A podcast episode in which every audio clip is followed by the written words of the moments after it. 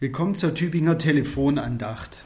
Ich bin Pfarrer Michael Knöller aus Pfrondorf und ich freue mich, mit Ihnen über die Losung für diesen 22. Januar 2023 nachzudenken.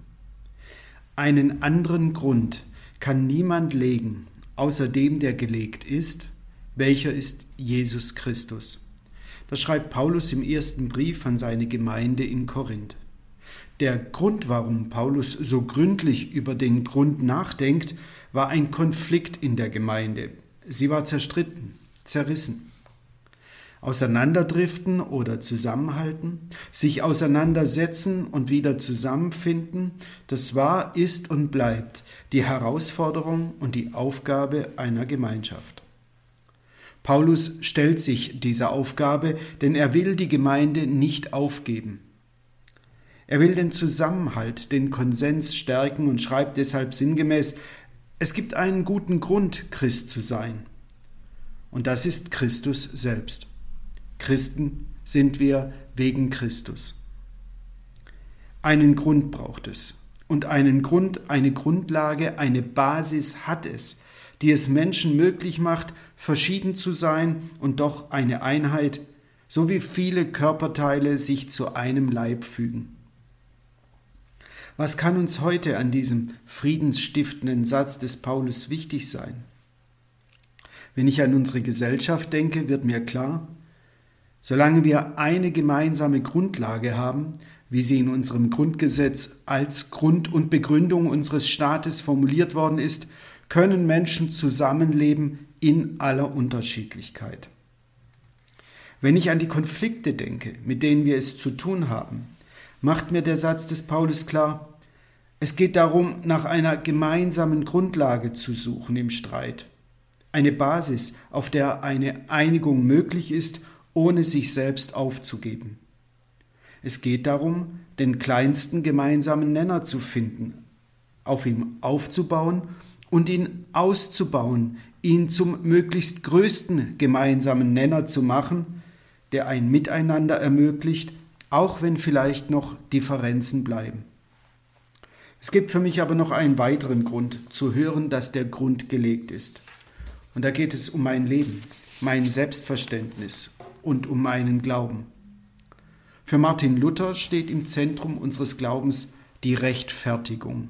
Der Gedanke, dass der gnädige Gott uns liebt, obwohl wir Sünder sind, Fehler haben und Fehler machen. Rechtfertigung, das ist ein interessantes Wort. Wie ist das? Müssen wir uns eigentlich dafür rechtfertigen, dass es uns gibt, dass wir leben, dass wir da sind? Eigentlich nicht. Wir sind nun mal da und das schon seit unserer Geburt. Und trotzdem ist es so, dass Menschen manchmal an sich zweifeln und sich fragen, warum? Wozu bin ich auf der Welt? Bin ich im Leben? Ist mein Leben ein Zufall, ein Unfall oder gibt es dafür einen Grund, eine Begründung? Denn existiere ich grundlos, ist mein Leben vielleicht ja auch sinnlos. Menschen, die nicht wissen, ob es einen Grund für ihr Leben gibt, versuchen, sich selbst zu begründen. Menschen, die nicht wissen, ob ihre Existenz gerechtfertigt ist, versuchen sich für ihr Dasein zu rechtfertigen. Und das kann man in einer Leistungsgesellschaft nur durch Leistung. Ich leiste, also bin ich. Gerechtfertigt und begründet scheint ein Leben nur dann, wenn ich was leiste. In meinem Beruf, für meine Familie oder für das Wohl der Welt. Denn diesen Zwang, sich selbst zu begründen, sich selbst zu rechtfertigen, den gibt es auch in einer religiösen Variante. Als guter Christ glaube ich, Gutes tun zu müssen. Dieses sich selbst begründen, sich selbst rechtfertigen, durch Tun, durch Gutes tun, durch viel tun und sich viel leisten, macht das Leben mühsam und bemüht, denn es ist letztlich sehr anstrengend. Den Zwang zum Starksein wird zur Angst vor dem Schwachwerden. Und es bleibt die latente Bedrohung, dass es nicht reicht oder nicht mehr reicht, was wir leisten können. Martin Luther hat das am eigenen Leib erlebt. Er war der frömmste der Frommen. Er hat alle Mitmönche rechts überholt im Beten, Beichten und Fasten. Und trotzdem hat ihn das nicht beruhigt. Es hat die Situation für ihn nur schlimmer gemacht. Den Ausweg fand er endlich durch den Weg zu Jesus Christus, wie ihm sein Beichtvater das Balatin ihn wies. Jesus Christus, der für den gnädigen, den liebevollen, den himmlischen Vater steht, den Luther ein Leben lang sehen suchte. Einen anderen Grund kann und muss niemand legen als den, der gelegt ist, Jesus Christus.